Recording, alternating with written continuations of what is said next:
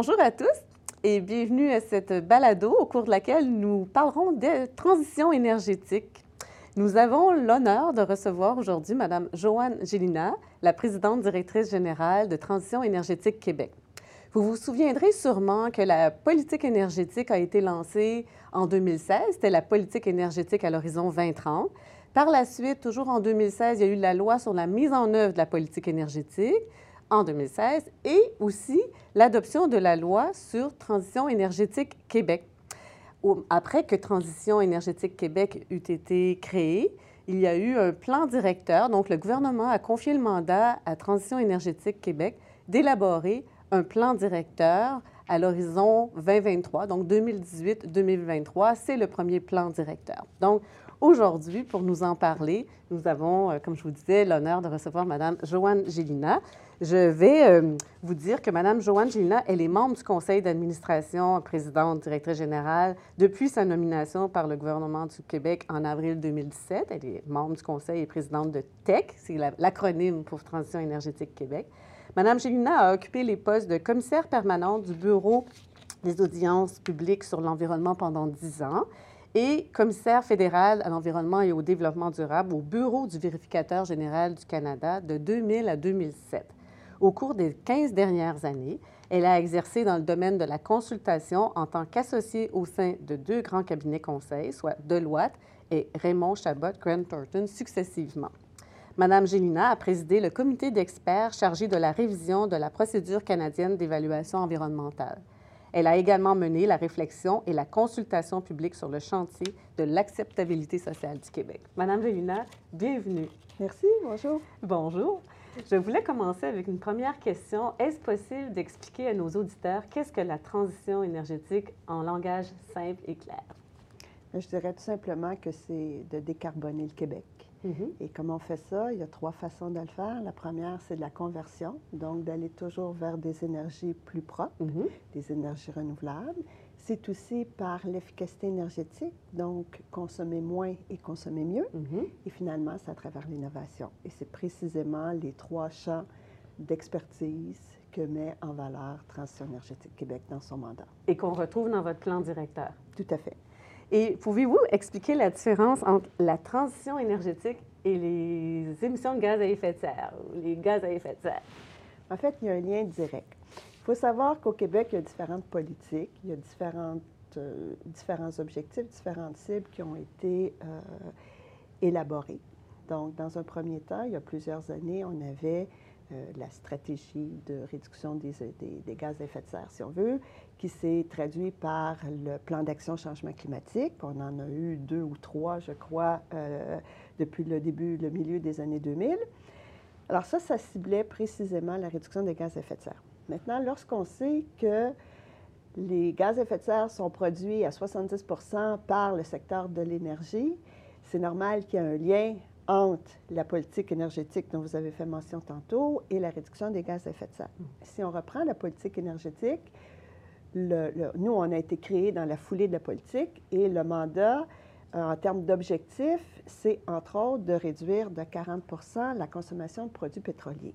Mhm. Qui dit réduction de produits pétroliers dit réduction des gaz à effet de serre. Mhm. Qui parle d'efficacité énergétique dans le secteur des énergies fossiles parle aussi de réduction de gaz à effet de serre. Mhm. Ce qui fait qu'au final, par défaut, et c'est intéressant de le mentionner parce que par défaut, on est quand même, Transition énergétique Québec, de par nos programmes, le plus important agent livreur de réduction de GES au Québec, notamment, bien sûr, dans le secteur industriel. On pourra en reparler tantôt. Donc, euh, sûrement un objectif important en termes de réduction d'émissions de gaz à effet de serre. Très clairement. Donc, quel est justement le rôle de TEC, si vous me permettez d'utiliser l'acronyme, en termes de réduction de gaz à effet de serre? Le rôle de TEC, c'est dans un premier temps de mesurer, je vous dirais, de par ses programmes, sa contribution à la réduction des gaz à effet de serre. Et là, je vais parler de deux choses, parce que vous avez mentionné tantôt le plan directeur. Mhm. Donc, Tech existe aussi pour livrer des programmes à la fois dans le secteur résidentiel, euh, institutionnel, commercial, industriel et une partie de son mandat est dans le secteur des transports. Donc ça, ça contribue à réduire les gaz à effet de serre. Mhm. Mais il y a aussi le plan directeur où Tech joue un rôle déterminant dans la coordination et l'élaboration de toutes mesures en lien avec le secteur de l'énergie et les objectifs de la politique énergétique Mhm. pour l'ensemble des ministères et organismes ainsi que les distributeurs d'énergie au Québec. Donc, dans le plan directeur, on s'est donné des mesures collectivement. C'est un programme, si on veut, une, une initiative collective. On s'est donné des mesures, lesquelles vont permettre, à l'intérieur de l'horizon 2018-2023, de réduire de 5,5 euh, millions de tonnes de GES, si chacun atteint ses objectifs en fonction de ses mesures, ses programmes. Alors ça, c'est une chose. Mhm. De ce 5,5 millions, TEC sera responsable probablement de la moitié de ces réductions-là à travers ses programmes. Et quand on parle de programmes, de quoi parle-t-on? Nos programmes dans le secteur industriel que vous connaissez bien, éco-performance, Oui. biomasse forestière, Qui sont très appréciés d'ailleurs. et qui ils sont appréciés d'une part parce qu'ils donnent des résultats Mhm. et ils permettent, ces programmes-là, de pouvoir euh, assurer une certaine compétitivité pour l'industrie Mhm. mais à la fois de réduire ces euh, émissions de gaz à effet de serre et éventuellement de les réduire à un point tel que certaines ne pourraient être plus soumises euh, au- au- au- euh, à la réglementation sur le, le plafond d'émissions. Mhm. Et nos programmes sont aussi intéressants parce qu'en termes de coûts, c'est sûr qu'on est un peu plus élevé qu'une tonne de, de carbone achetée sur, sur le marché, mais en même temps, euh, nos programmes ont un effet périn. Mhm. Et on a d'autres programmes, que ce soit dans le secteur euh, résidentiel et dans le secteur commercial institutionnel, notamment pour convertir, pour faire progresser les systèmes de, chauffage, de ventilation principalement, vers euh, des énergies propres, l'hydroélectricité bien sûr, mais aussi d'autres types d'énergies renouvelables, comme dans le Grand Nord où on est euh, en réseau autonome. OK. Donc, euh, des programmes qui se sont avérés efficaces d'après les chiffres aussi qu'on a vus lorsqu'on a pu voir le bilan du PAC à ce jour. Puis on voit que, entre autres, Éco-Performance est un programme qui est très utilisé par les entreprises et qui euh, amène de grandes réductions. Et à titre d'information, un programme comme Éco-Performance permet à l'entreprise de réduire ses émissions de gaz à effet de serre à 34 la tonne. Mm. Alors, c'est vraiment intéressant, surtout quand on sait que le marché du carbone va évoluer pour que le coût d'une tonne de carbone soit beaucoup plus cher à acquérir sur euh, le marché. Donc, c'est beaucoup plus intéressant pour les entreprises de réduire leurs émissions à travers de l'optimisation de procédés ou de l'efficacité énergétique. Effectivement, puis de nombreuses entreprises m'en ont parlé pour dire à quel point ça avait été efficace pour elles. De nombreuses personnes confondent ce que TEC fait avec son plan directeur et ce que le ministère de l'Environnement et de la lutte contre les changements climatiques fait avec son fameux plan d'action sur la lutte contre les changements climatiques. Est-ce possible pour vous d'essayer de clarifier ça pour nos, auditeurs? Eh bien, j'ai mentionné tantôt que le PAC, qu'on appelle le dernier PAC, il y a le PAC 2020, bon, ça existe depuis quand même euh, plus d'une euh, décennie, et c'était à l'époque, je dirais, la recette, le- les moyens pour nous permettre de réduire les gaz à effet de serre. Lorsque la politique énergétique est arrivée, l'objectif était cette fois-ci d'atteindre les objectifs de la politique. Donc, nous avons eu comme mandat de définir un plan. Bon, il s'appelle le plan directeur, il aurait pu s'appeler le, le- le plan d'action. Ce qui arrive actuellement, c'est qu'il y a une, je dirais peut-être pas une duplication encore, mais il pourrait éventuellement avoir une duplication parce que le plan directeur, qui est relativement nouveau, on Oui. l'a déposé il y a à peine un an, reprend pour l'essentiel toutes les mesures du PAC Mhm. qui sont en lien avec l'énergie. Le PAC couvre plus large que juste le secteur de l'énergie et le plan directeur, lui, s'oriente, focus sur l'énergie, mais comme je vous mentionnais tantôt, c'est 70 des émissions de, de gaz à effet de serre qui proviennent du secteur de l'énergie. Donc, au moment où on se parle, en 2019, on est à terme pratiquement avec la mise en œuvre du dernier PAC, le PAC 2020 Mhm. qui va devoir être revu et corrigé. On a un plan directeur qui est en plein déploiement, qui va se terminer en 23. On sait aussi que la loi sur la transition énergétique exige des plans quinquennaux. Mhm. Donc, après 23, disons déjà en 22, 23, on va commencer à travailler le prochain plan. Parce que nous, la somme de deux plans et demi devrait nous permettre d'atteindre les objectifs de la politique énergétique 2030. Mhm. Donc, la question qui se pose maintenant, c'est comment se fera l'arrimage Entre le futur PAC, appelons-le 2030 pour les fins de l'exercice, mais on ne sait pas quelle sera sa, sa- sa- sa longévité, sa durée, et le, le plan directeur. Mais dans les faits, la bonne nouvelle, je dirais, c'est que les mesures qu'on retrouve actuellement dans le PAC, et je vous Mhm. donne un exemple d'un programme qui, qui se retrouve chez TEC, qui s'appelle Rouler vert, c'est le Mhm. programme de rabais à l'achat de véhicules électriques. Il était dans le PAC 2020, Mhm. il se retrouve une fois de plus dans le plan directeur, et ma foi, je pense qu'il se retrouve aussi dans le plan de mobilité durable du ministère Ah, des eh oui, Transports. c'est vrai. Oui. Alors, au final, en fonction de qui est responsable de quoi et de la finalité de l'exercice, l'exemple que je vous donne a trait, de toute évidence, à l'énergie au sens large. Mhm. Donc, ça se retrouvait à l'époque, et ça faisait du sens dans le PAC 2020. Mhm. Aujourd'hui, ça s'inscrit dans la continuité dans le plan directeur 2023 et c'est inscrit aussi dans la stratégie de mobilité durable. Je disais, la bonne nouvelle, c'est qu'au moins chacun sait qui est responsable de, quoi. Mhm. Et en principe, chacun devrait livrer et chaque stratégie ou politique, lorsqu'elle fera sa reddition de compte, fera état des acquis. Il faut juste s'assurer qu'on ne compte pas deux fois finalement les gains mêmes qui sont faits par les, les uns et les autres, effectivement. Ce qui aiderait à atteindre plus rapidement l'objectif. On aimerait ça, mais on ne pourrait pas. De quelle façon vous pensez que les entreprises peuvent être mises à contribution pour l'atteinte des cibles de votre plan directeur?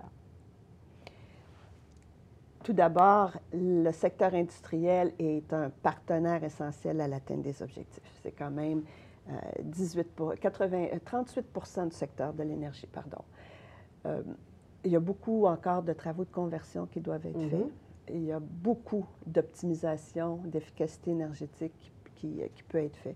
En me préparant pour euh, cette entrevue, j'ai regardé certaines données que j'ai trouvées assez fascinantes. J'aurais dû les connaître, mais on en oublie quelques chiffres. Eh oui. 99 du secteur industriel, si on veut, au, au Québec, c'est de la PME. Mhm. Et les gros consommateurs d'énergie, les pâtes et papiers, les alumineries, les gros manufacturiers, c'est seulement 1 Donc, vous imaginez que le 1% connaissent nos programmes, sont conscients qu'ils doivent améliorer leur compétitivité, leur productivité, bon, tout ça. Euh, et ils ont des équipes pour pouvoir partager euh, de l'information puis bénéficier de nos programmes.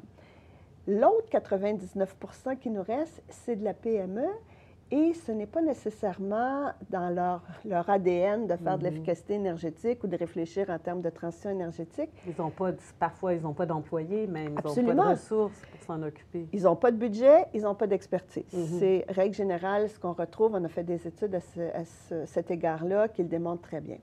Donc, elles sont essentielles parce qu'elles représentent quand même un gros volume et en même temps, euh, elles sont difficiles à aller chercher.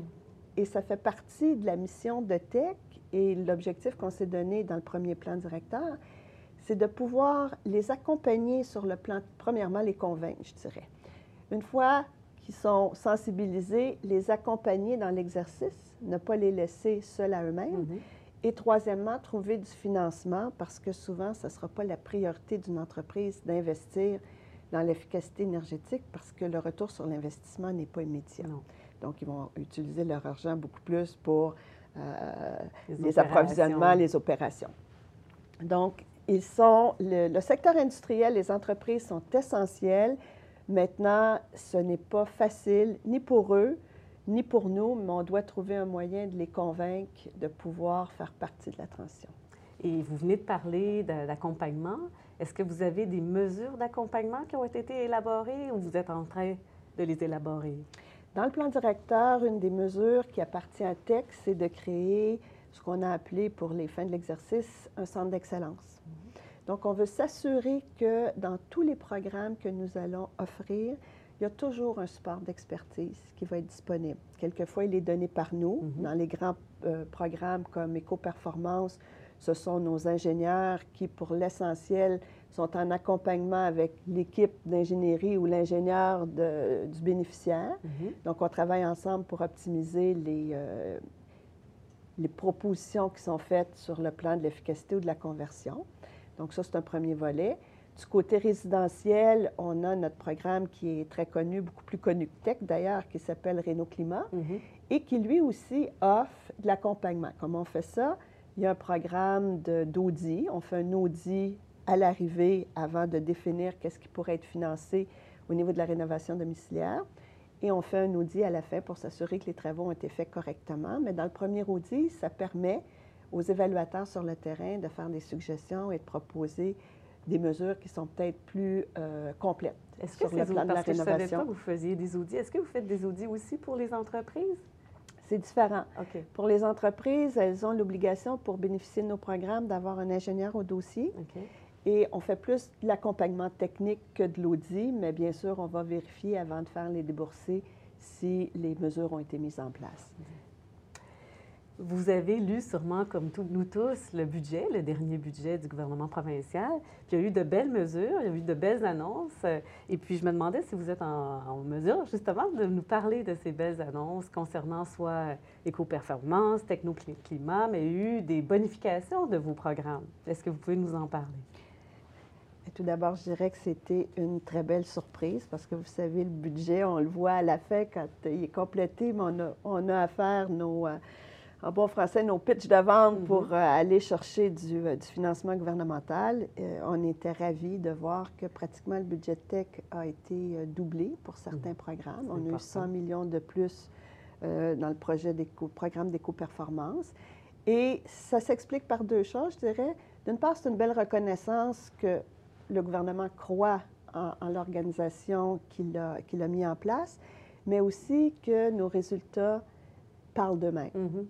On a euh, la possibilité de réduire à faible coût les émissions de gaz à effet de serre et c'est certain que le gouvernement, quand il investit euh, des deniers publics, il veut s'assurer qu'il a aussi, en contrepartie, le meilleur retour sur l'investissement. Donc, c'était euh, extraordinaire pour nous de voir qu'on va pouvoir compléter ou assurer davantage notre mission.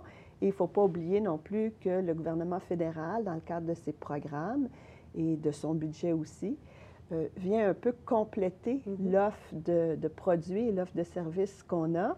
Ce n'est pas de l'argent qui vient du budget québécois, mais quoi qu'il en soit, c'est euh, à l'avantage des consommateurs québécois. Donc, euh, ce sont des mesures qui ont été annoncées, mais la traduction de ces mesures-là, concrètement, ça viendra un peu plus tard, j'imagine. Mais en fait, c'est qu'on a plus d'argent pour offrir aux entreprises et aux, consommateurs québécois. Donc, il faut faire encore plus connaître nos, euh, nos programmes. Je vous avoue qu'on est euh, victime de notre succès. On a, euh, on a de la misère finalement à fournir à, la demande qui, qui augmente d'année en année. Mais ceci étant dit, on va trouver les moyens, je ne suis pas inquiète, pour pouvoir mieux servir les Québécois et leur permettre de bénéficier le plus possible de l'argent public qui est mis à leur, à leur Disposition. disposition. Merci. Ah, c'est bien. Euh, vous, vouliez, euh, vous vouliez encourager les entreprises à intégrer des systèmes de gestion de l'énergie. Puis, euh, j'ai pris connaissance de votre programme, j'ai lu ce que vous aviez prévu. J'ai l'impression, puis peut-être que je me trompe, que vous souhaitez imposer un système de certification ISO 50 000 pour la mise en place d'un système de gestion de l'énergie, mais dans un deuxième plan directeur. Et si oui, pourquoi vouloir imposer? Parce que vous savez, pour les entreprises, elles souhaitent toujours pouvoir adhérer volontairement à un système de certification. En disant, par exemple, ISO 14 000, les grandes entreprises vont souvent dire, euh, nous avons un système de gestion environnementale qui est aussi performant qu'ISO 14 000 sans avoir à adhérer à une certification. Là, j'avais l'impression, en lisant la documentation, que peut-être que vous souhaitez imposer une certification ISO 50 000 dans le futur? Et si oui, pourquoi? Tout d'abord, on ne souhaite pas imposer, ce n'est pas dans la mentalité, ce n'est pas dans la philosophie de, de tech d'imposer des choses. Essentiellement, ce qu'on veut faire, c'est de faire la démonstration que la mise en place d'un système de gestion, et le plus connu est ISO 50001, est une bonne façon de faire de l'efficacité énergétique, de connaître sa consommation d'énergie. Et quand on la connaît, on est peut-être plus en mesure de travailler sur la réduction de l'énergie. Et ce qu'on offre, pardon, c'est un incitatif à ceux qui veulent mettre en place un système. Et oui, on préconise ISO 50001, pourquoi réinventer le monde, mais en même temps, euh, on n'attend pas une, de façon formelle que les gens soient ISO, comme on dit souvent dans notre vocabulaire, mais qu'ils aient un système de gestion qui soit un peu à l'image euh, d'ISO. Et ceux qui iront jusqu'au bout de l'exercice bien, bénéficieront d'un financement supplémentaire. Une espèce de bonus. Exact.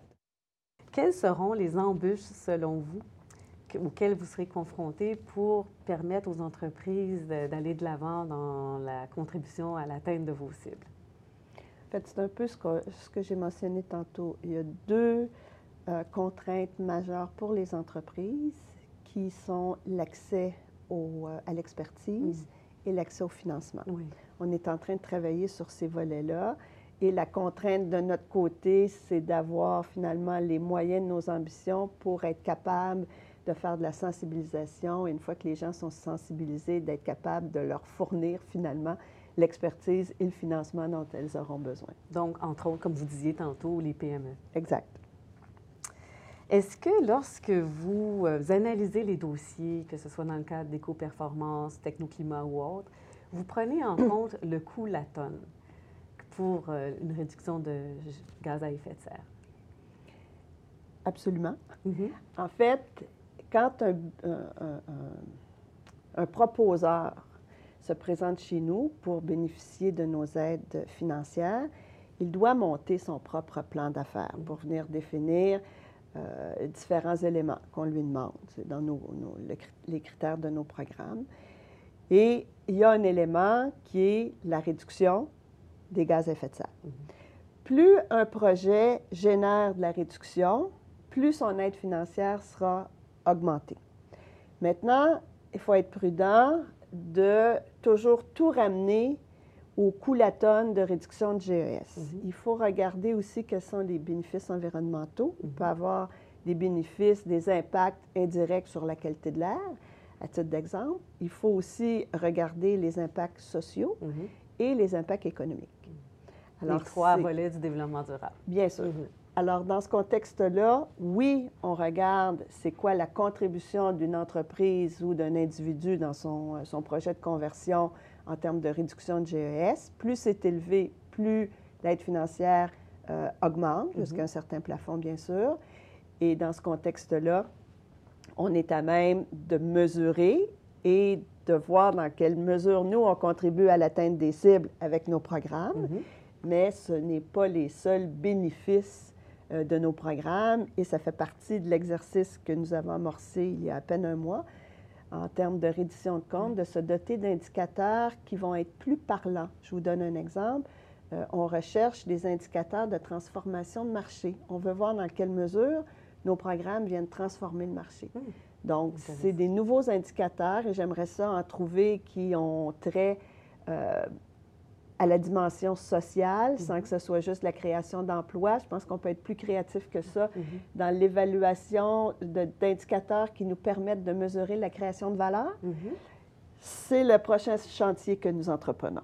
bravo, on a hâte de voir. Alors, la première édition de compte serait, est-ce qu'elle serait cette année ou en 2020? En fait, la première édition de compte devrait commencer cette année. On a eu euh, beaucoup de, de boulot à à faire au cours de la dernière année, ce qui nous a un peu ralenti dans la reddition de compte, mais on met dès maintenant les indicateurs en place et on devrait être capable de faire une première édition de compte à la fin de cette année financière, donc 19-20. Puis ma dernière question, avant que nous passions aux questions un peu plus personnalisées, je voulais vous revenir sur les objectifs, ou oui, les objectifs euh, ou puis les résultats anticipés par rapport au plan directeur ou les cibles. Améliorer de 1% par année l'efficacité énergétique moyenne de la société québécoise, abaisser d'au moins 5% la consommation totale de produits pétroliers par rapport au niveau de 2003. Puis les résultats anticipés, amélioration de 1,2 de l'efficacité énergétique moyenne de la société québécoise, puis l'abaissement de 12% par année de la consommation totale de produits pétroliers d'ici 2023. Alors, ma dernière question, c'est êtes-vous optimiste sur l'atteinte de ces cibles?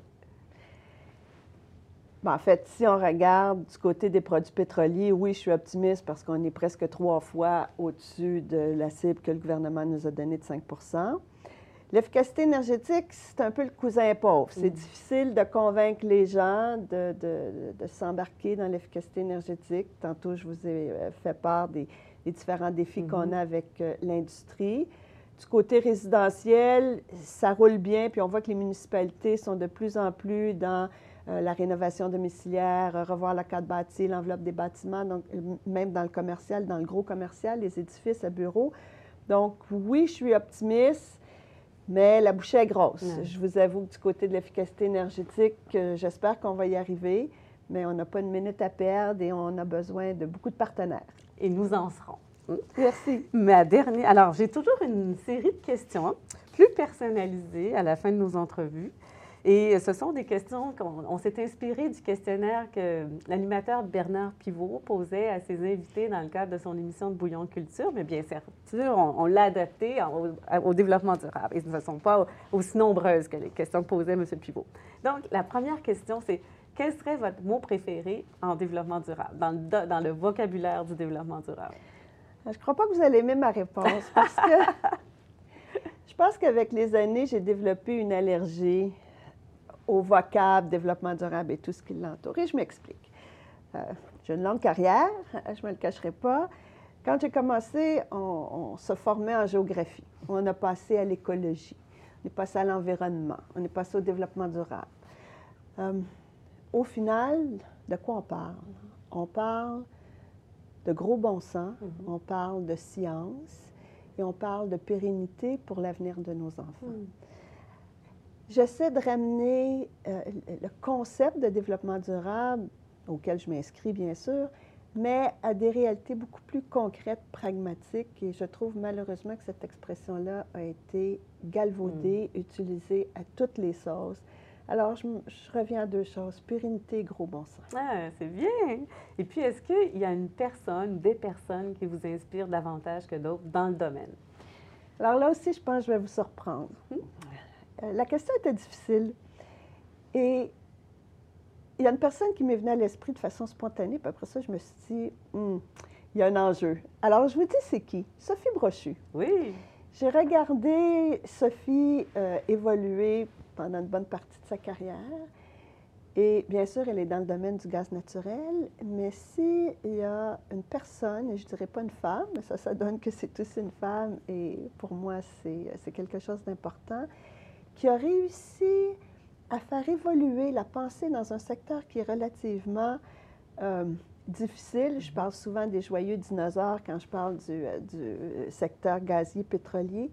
C'est bien elle. Mhm. Et je la- je l'écoute encore avec énormément d'admiration quand elle est capable de faire les liens justement entre ces trois piliers du développement durable et le secteur dans lequel elle évolue. Elle a toute mon admiration. Ah, c'est intéressant. Puis, sur une échelle de 1 à 10, où vous diriez que le Québec en est en termes de développement durable ou de durabilité, si vous préférez le terme durabilité? Je nous mettrais quand même assez haut, euh, sûrement un 8 sur 10. Et la raison pour laquelle je, je dis cela, c'est que quand on se compare, on se console, hein, quelque part. Et j'ai voyagé beaucoup. À chaque fois que je reviens ici, que je voyage dans le Canada, que je voyage à l'étranger, je me dis, on est un, un peuple avec une approche très progressiste. Nous sommes très social-démocrates dans notre façon de parler et ça nous a permis d'évoluer beaucoup dans le domaine de l'environnement, dans le domaine euh, de la participation citoyenne. Mhm. Et ma foi, quand on regarde les résultats, ne serait-ce que le marché du carbone, Mm. euh, on est bien en avant de la parade. On, on a encore beaucoup de travail à faire, mais il faut arrêter de s'auto-flageller puis toujours se critiquer soi-même. Je pense qu'on est un modèle et si on continue à travailler dans le même sens, on va rester aussi un leader en matière de lutte au changement climatique, mais aussi en matière d'environnement et de développement social. Mm. Et euh, de quoi le Québec devrait être le plus fier dans le domaine encore? Eh bien là, je vais retourner à mes anciennes amours. Je pense que ce dont le Québec doit être le plus fier, c'est son processus d'évaluation environnementale et l'approche de consultation publique qui le démarque partout dans le monde. Vous aviez Philippe Bourque dans un autre euh, entretien. Mhm. Et pour avoir commencé ma carrière dans ce domaine-là, j'ai jamais tout à fait quitté. Euh, Vous avez parlé que j'avais fait la réforme de l'évaluation environnementale pour le gouvernement fédéral. Euh, c'est quand même extraordinaire ce qu'on réussit à faire aujourd'hui et je crois que les gens ne le reconnaissent pas et ne l'apprécient pas suffisamment. Et ma dernière question. La plante, l'arbre ou l'animal dans lequel vous aimeriez vous réincarner? Eh bien, je vais être de saison parce que ce serait le lilas. Ah oui! Le lilas qui sent bon et le lilas qui nous annonce toujours la fin du printemps et le début de l'été. Et cette année, plus que jamais, on en a besoin. C'est l'espoir. C'est l'espoir, tout à fait. Madame Gélina, merci beaucoup pour cet entretien Merci à inspirant. vous.